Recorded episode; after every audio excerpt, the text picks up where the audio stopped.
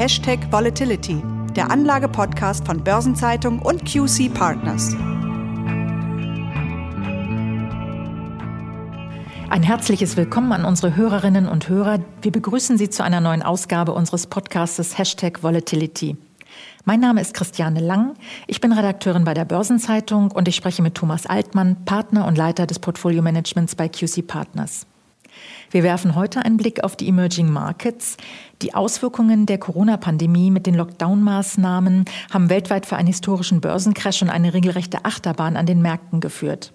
Davon blieben natürlich auch die Schwellenländermärkte nicht verschont. Zwar hat die Fed, die amerikanische Zentralbank, mit Gegenmaßnahmen für eine gewisse Stabilität an diesen Märkten gesorgt, dennoch bleiben die Anleger weiterhin verunsichert. Wir wollen heute unter anderem beleuchten, wie sich die Covid-19-Krise auf diese Märkte ausgewirkt hat, wie die Perspektiven sind und ob Anleger investieren sollten. Herr Altmann, die Performance der Emerging Markets ist auf kurze Frist gesehen negativ und bleibt damit deutlich hinter der weltweiten Entwicklung zurück. Wie groß sind denn die Performance-Unterschiede und hat die Corona-Krise hier einen besonderen messbaren Einfluss? Ja, die Underperformance der Emerging Markets hat eigentlich schon lange vor der Corona-Krise begonnen. Allerdings macht die Krise jetzt diese Underperformance eben besonders sichtbar. Besonders sichtbar deshalb, weil wir auf Sicht von ein und zwei Jahren beim MSCI Emerging Markets eine negative Performance haben, während der MSCI Welt der weiterentwickelten Staaten im gleichen Zeitraum jeweils eine positive Performance verzeichnet. Und diese Unterschiede liegen mittlerweile bei 6% auf ein Jahr und fast 12% auf zwei Jahre.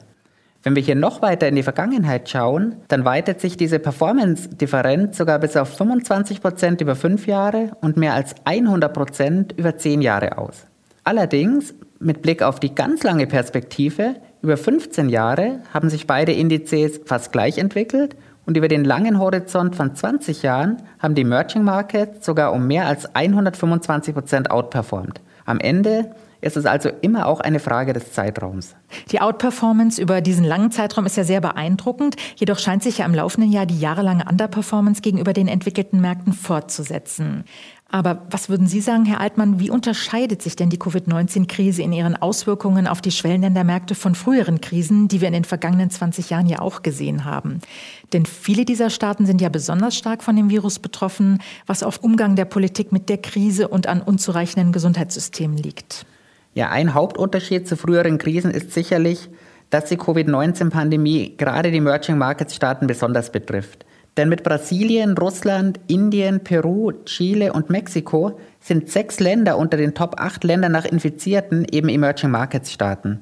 Und ebenfalls stark betroffen sind darüber hinaus ja Pakistan und Südafrika.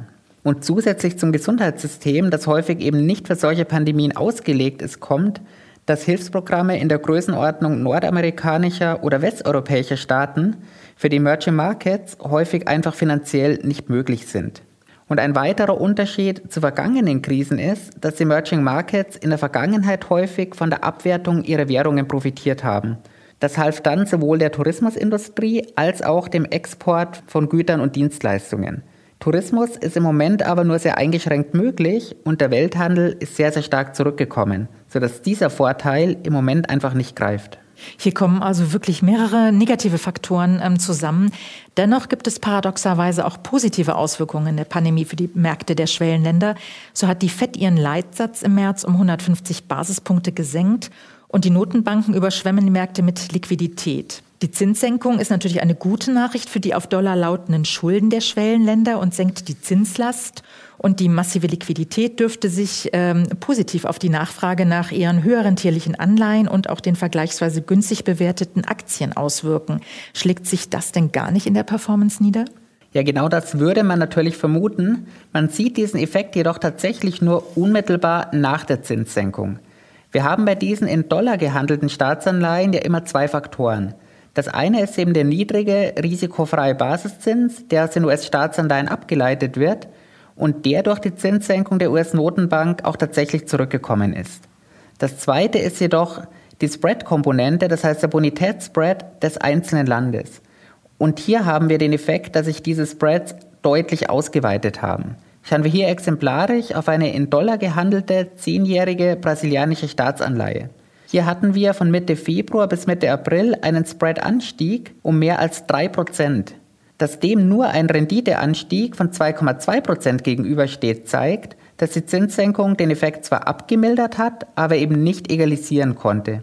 Im Vordergrund steht bei diesen Anleihen eben nach wie vor die Sorge vor der Abwertung der lokalen Währungen. Hm. Nun dauert die Underperformance der Schwellenländer ja schon Jahre. Was sind denn die Ursachen abgesehen von Corona? Ja, vielleicht drehen wir die Frage an der Stelle um und schauen zunächst einmal, warum sich denn der MSCI Welt so positiv entwickelt hat. Offiziell ist der MSCI Welt ja ein Weltindex, der aus mehr als 20 Ländern besteht. Tatsächlich wird er jedoch durch die USA getragen mit einem Gewicht von mehr als 60 Prozent, das auf US-Aktien entfällt. Und allein die großen US-Tech-Unternehmen Apple, Microsoft, Amazon, Facebook und Alphabet stehen hier für ungefähr 10 Prozent des Index. Und während der MSCI Welt in den vergangenen beiden Jahren gut 9 Prozent zugelegt hat, hat sich der MSCI USA mit einem Plus von 18 Prozent doppelt so stark entwickelt. Mit diesem Tempo konnten weder der MSCI Europe, der sogar 5% verloren hat, noch die asiatischen Indizes mithalten. Die gute Performance des MSCI World ist also vor allem auf die Wirtschaftskraft großer US-Firmen zurückzuführen. Wo liegen denn die Probleme auf Seiten der Emerging Markets? Ja, man muss hier natürlich vor allem auch eines wissen und berücksichtigen. Sowohl der MSCI Emerging Markets als auch der MSCI Welt werden jeweils in US-Dollar angegeben. Beim MSCI Welt bedeutet das, aufgrund der hohen US-Gewichtung ist das Wechselkursrisiko relativ gering. Im MSCI Emerging Markets haben wir dadurch das komplette Wechselkursrisiko zwischen den lokalen Emerging Markets Währungen und dem US-Dollar. Und das führt zu riesen Performance-Unterschieden zwischen den Indizes in lokaler Währung und in US-Dollar. Diese Unterschiede liegen je nach Region tatsächlich bei 4 bis 50 Prozent über fünf Jahre, um die sich die Indizes in lokaler Währung besser entwickeln als in US-Dollar. Sie betonen hier die Wechselkursentwicklungen und ihre wichtige Rolle. Welche Währungen haben denn den größten Einfluss? Ja, wir haben hier einige Währungen, die sich über die letzten fünf Jahre extrem schwach entwickelt haben. So hat der brasilianische Real 76 Prozent zum US-Dollar verloren. Beim südafrikanischen Rand sind es 43 Prozent und beim russischen Rubel immerhin noch 29 Prozent. Auf der anderen Seite ist die Liste der Länder, bei denen die Währung relativ zum Dollar aufgewertet hat, sehr, sehr kurz. Auf dieser Liste stehen dann nur noch die tschechische Krone und der thailändische Baht. Man darf aber auch nicht vergessen, dass sich der US-Dollar in den letzten fünf Jahren sehr, sehr stark entwickelt hat. Denn auch der Euro hat über den Fünfjahreszeitraum 11 Prozent relativ zum Dollar verloren. Mhm. Diese riesigen Unterschiede in den Wechselkursentwicklungen zeigen ja auch noch was ganz anderes, nämlich dass die Emerging Markets einfach keine homogene Einheit sind, sondern äußerst heterogen. Und das spiegelt sich natürlich auch in der Zusammenstellung des MSCI Emerging Markets Index wieder. Ganz genau. Wir haben hier einen Index, der aus 1400 Aktien aus beinahe 30 Ländern besteht. Das größte Gewicht dazu tragen die asiatischen Aktienmärkte bei, allen voran China mit fast 40 Prozent, gefolgt von Taiwan, Südkorea und Indien. Die EMEA-Region, eben Europa, der Mittlere Osten und Afrika, steuern im Gegenzug dazu die größte Zahl an Ländern bei. Das sind unter anderem Russland, Südafrika, die Türkei, Saudi-Arabien und übrigens auch das Euroland Griechenland. Die Region Süd- und Mittelamerika, die wird im Wesentlichen von Brasilien und Mexiko verkörpert. Wenn man sich jetzt die einzelnen Regionen separat anschaut, wie haben die denn zuletzt performt? Ja, genau da sind wir wieder bei diesem Punkt der Heterogenität. Wenn wir auf die vergangenen fünf Jahre schauen, hat der MSCI Emerging Markets als Gruppe in diesen fünf Jahren 15 Prozent zugelegt. Allerdings lag das Plus beim MSCI Emerging Markets Asien beinahe doppelt so hoch, während sowohl die EMEA-Region als auch Lateinamerika im gleichen Zeitraum jeweils zweistellig verloren haben. Heterogener geht also gar nicht mehr. Ja, und mit dieser Heterogenität im Hinterkopf, jetzt mal der Blick in die Zukunft. Wie sehen denn die wirtschaftlichen Perspektiven der einzelnen Länder aus? Das Wirtschaftswachstum war ja bereits in den vergangenen Jahren schon ohne Corona vielfach schwach. Wo sehen Sie denn die größten Chancen? Ja, wenn wir hier zunächst noch einmal ganz kurz zurückschauen wollen, Gerade beim größten Gewicht China hatten wir im Jahr 2019 mit 6,1 Prozent zwar an sich genommen ein hohes Wachstum, aber eben den niedrigsten Wachstumswert seit 30 Jahren. Ähnlich ist die Geschichte in Russland. Das Plus von 1,3 Prozent im letzten Jahr mag noch ganz ansehnlich klingen, nimmt sich im Vergleich zum 30-Jahres-Durchschnitt von 3 Prozent aber sehr, sehr bescheiden aus. Noch geringer war das Wachstum letztes Jahr schon in Brasilien mit gut einem Prozent, während Mexiko und Südafrika schon im vergangenen Jahr gar kein Wachstum mehr hatten. Mit diesen schwachen Wachstumsraten so im Hintergrund, wie sind denn dann die Perspektiven jetzt?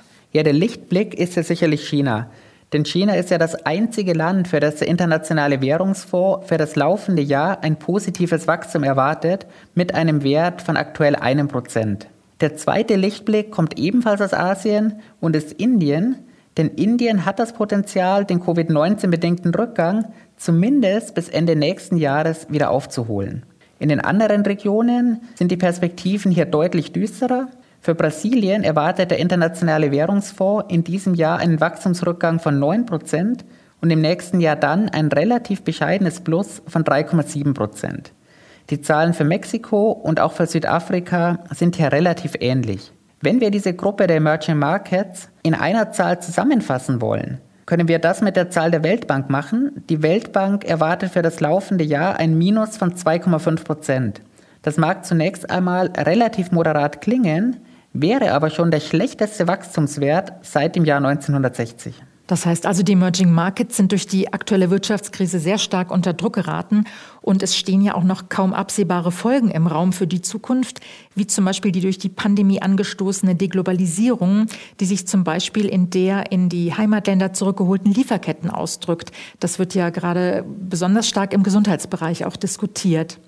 Wenn wir das Ganze mal auf die Unternehmen herunterbrechen, wie sind denn da die Perspektiven? Ja, wenn wir hier wieder mit den gesamten Emerging Markets starten wollen, sind die Gewinne auf Unternehmensebene mittlerweile um 30 Prozent eingebrochen. Lichtblick bleibt auch hier sicherlich wieder die asiatische Region. Denn hier haben wir deutlich mehr techlastige Unternehmen als in den anderen Regionen. So sieht es hier im Moment zumindest so aus, als könnten die Unternehmen den aktuellen Gewinnstand für die Zukunft halten. Wir sprechen hier also von konstanten Gewinnschätzungen für die Zukunft. Düsterer sind auch hier im Moment die Aussichten für die Regionen EMEA und Lateinamerika. Zum einen sind hier die Gewinne deutlich stärker eingebrochen als in Asien, sodass wir hier ein Gewinnniveau im Moment erreicht haben, das wir auch im Jahr 2004 schon hatten und die Gewinnschätzungen liegen hier noch einmal 15 bis 25 Prozent unter den aktuellen Gewinnen. Und das führt natürlich zur Frage der Fragen, Herr Altmann. Sollten Anleger in die Emerging Markets investieren? Ja, diese Timing-Frage ist ohne die Glaskugel natürlich immer sehr, sehr schwer zu beantworten. Aber klar ist natürlich, dass wir in den Emerging Markets schon eine sehr, sehr lange Phase der Underperformance hatten, was auch bedeutet, dass wir viele negative Nachrichten, negative Entwicklungen und auch negative Erwartungen schon eingepreist sind. Dazu kommt ein für mich ganz entscheidender Punkt, nämlich dass Aktien in den Emerging Markets deutlich niedriger bewertet sind als die Aktien im MSCI Welt. So haben wir im MSCI Welt im Moment ein Kurs-Gewinn-Verhältnis von 21 auf Basis der historischen Gewinne und 23 auf Basis der erwarteten Gewinne, wohingegen das Kurs-Gewinn-Verhältnis beim MSCI Emerging Markets deutlich niedriger bei 16 steht. Und wie angesprochen, gibt es eben auch in den Emerging Markets einige interessante, auf Technologie spezialisierte Unternehmen. Dass dieses Investment immer ein Währungsrisiko mit sich bringt, das muss jedem klar sein und da muss auch jeder für sich selbst entscheiden, wie er mit diesem Währungsrisiko umgehen will. Als Diversifikation und Beimischung sind Emerging Markets Aktien aber sicherlich sinnvoll. Denn die Korrelation zwischen dem MSCI Emerging Markets in Euro und dem DAX lag über die vergangenen zehn Jahre gerade mal bei 0,68. Für zwei Aktienindizes ist das ein sehr, sehr niedriger und damit auch sehr, sehr attraktiver Wert. Ja, was müssen Anleger denn im Einzelnen bei Aktien, Anleihen, ETFs oder auch Fonds dann beachten? Ja, Anleger, die bei Einzelwerte investieren wollen, sollten natürlich auf eine sehr, sehr starke Diversifikation achten. Sprich, sie müssen an sehr, sehr vielen unterschiedlichen Börsen tätig werden. Eine Alternative dazu sind aktiv gemanagte Fonds bei denen die Anleger dann die Profis vertrauen. Die zweite Möglichkeit sind ETFs, bei denen die Anleger übrigens wählen können, ob sie in einen ETF mit oder ohne Währungsabsicherung investieren. Jetzt haben wir ja schon gehört, wie die Wirtschaftskrise sich weiterentwickelt, die infizierten Zahlen, die Pandemie, ist alles sehr unsicher. Müssen sich Anleger auf höhere Volatilitäten einstellen, Herr Altmann? Ja, in den letzten zwölf Monaten hatten wir Corona-bedingt überall höhere Volatilitäten und dabei ist jetzt sogar der Unterschied zwischen dem MSCI Welt und dem MSCI Emerging Markets etwas geringer geworden. Wenn wir das langfristiger anschauen, über fünf Jahre, sehen wir aber ganz deutlich, dass die realisierte Volatilität des MSCI Welt mit 19 Prozent deutlich geringer war als die des MSCI Emerging Markets mit 23 Prozent. Daran wird sich wohl auch für die Zukunft nichts ändern, denn die implizite Volatilität also die für die Zukunft erwarteten Schwankungen, die ist beim MSCI Emerging Markets über alle Laufzeiten hinweg weiterhin deutlich höher als beim MSCI Welt. Das heißt also, wenn ich Sie richtig interpretiere, Herr Altmann, Emerging Markets Anleger brauchen auch künftig sehr starke Nerven. Das stimmt, die werden sie sicherlich brauchen, aber die Historie zeigt natürlich auch, dass auf jede Phase der Underperformance auch immer wieder eine Phase der Outperformance folgt. Herr Altmann, ich danke Ihnen sehr für das sehr interessante Gespräch und die tiefen Informationen zu den Schwellenländermärkten. Und wir danken unseren Zuhörerinnen und Zuhörern für ihr Interesse und hoffen, dass Sie wieder dabei sind, wenn am 22. Juli unsere nächste Ausgabe von Hashtag Volatility erscheint. Vielen Dank und bleiben Sie gesund.